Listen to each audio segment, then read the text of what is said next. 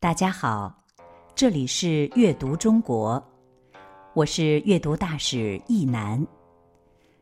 今天带给大家的诗是唐代诗人韩愈的《早春呈水部张十八员外》。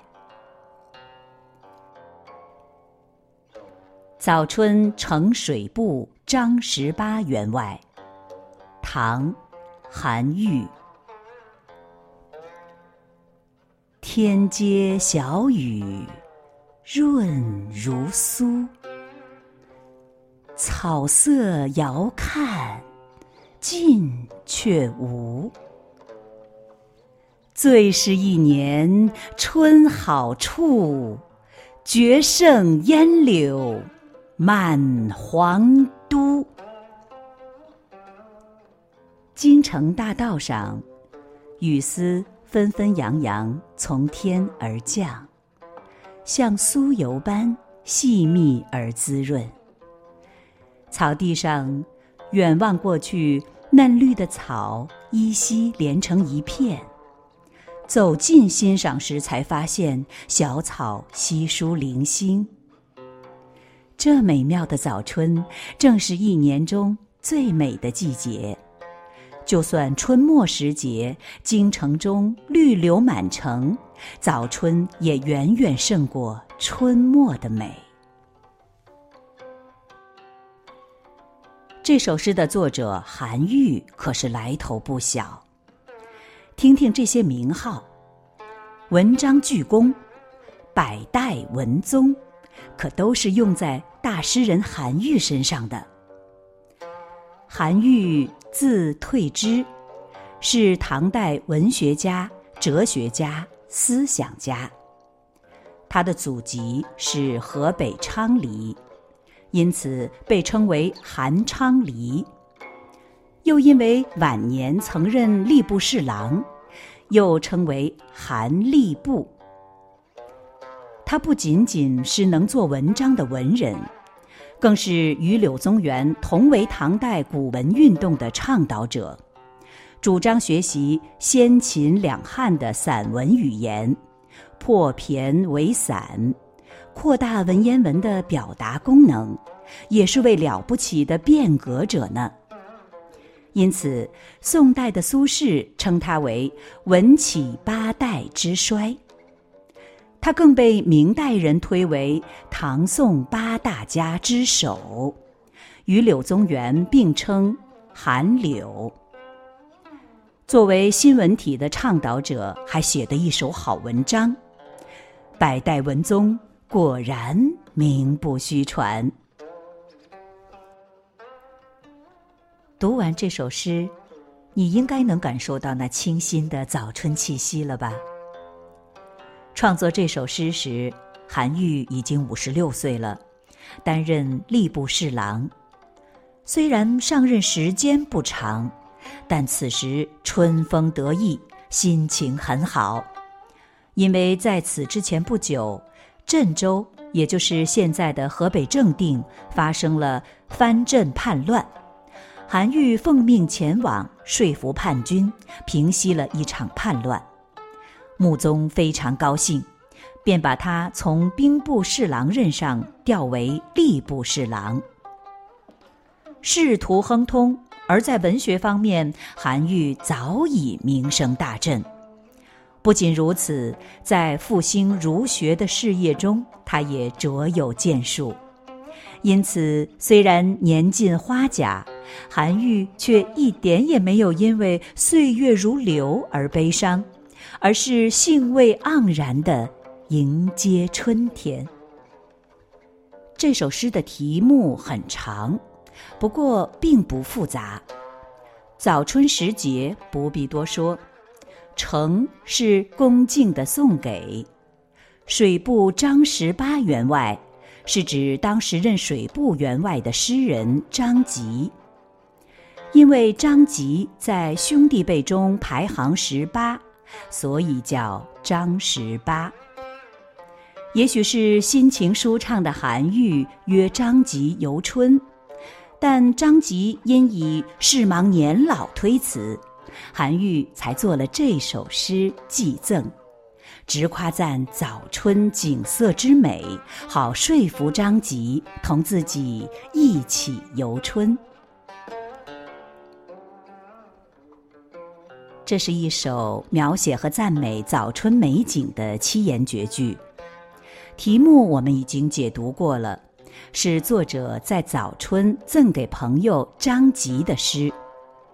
诗中描绘出了早春的独特景色，风格清新自然，甚至是口语化的，看似平淡，其实妙不可言。天街小雨润如酥，草色遥看近却无。第一句写初春的小雨。天街是京城的街道，润如酥中的酥是动物的油，这里形容雨丝细腻如酥。提到春雨，你会想到什么呢？春雨贵如油吗？是的，干燥的春天，一场春雨十分宝贵。但是如果雨像炒菜的油一样滴下来，你还会喜欢吗？牛毛细雨也很好。但是以润如酥来形容春雨的细滑润泽，不仅写出了雨丝的形态，也写出了雨给人的感受。遣词用句是多么优美细腻呀！第二句紧接着前句，写草芽沾雨后的景色。远看青草连成一片，近看。却是稀疏小芽，这比单单描写初春小草的浅绿色不知高明了多少，让人忍不住联想到王维的“远看山有色，近听水无声”。果然是如画般的美景。最是一年春好处。绝胜烟柳满皇都。三四两句对初春景色大加赞美。绝胜是远远胜过，皇都就是当时的国都长安。自古以来，写春景的诗数不胜数，但是大多是鸟语花香、阳光明媚的晚春。而这首诗却取早春咏叹，认为早春的小雨和草色是一年春光中最美的东西，远远超过了烟柳满城的衰落的晚春景色，别出心意。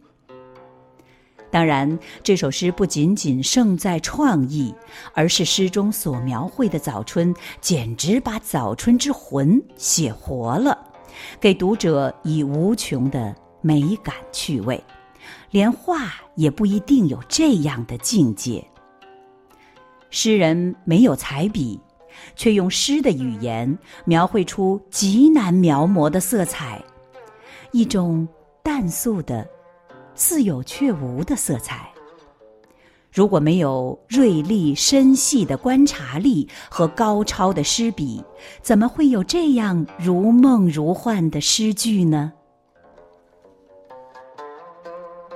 是啊，这世界上美丽的景色太多了，也许我们所看到的景色比作者所见的要美上百倍千倍，但是比起美景，更重要的是要有一双。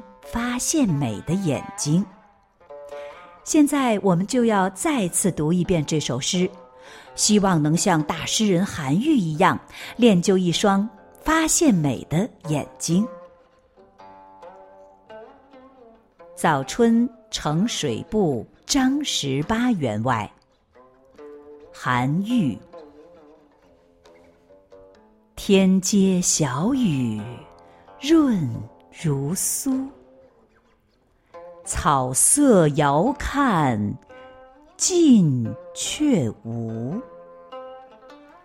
最是一年春好处，绝胜烟柳满皇都。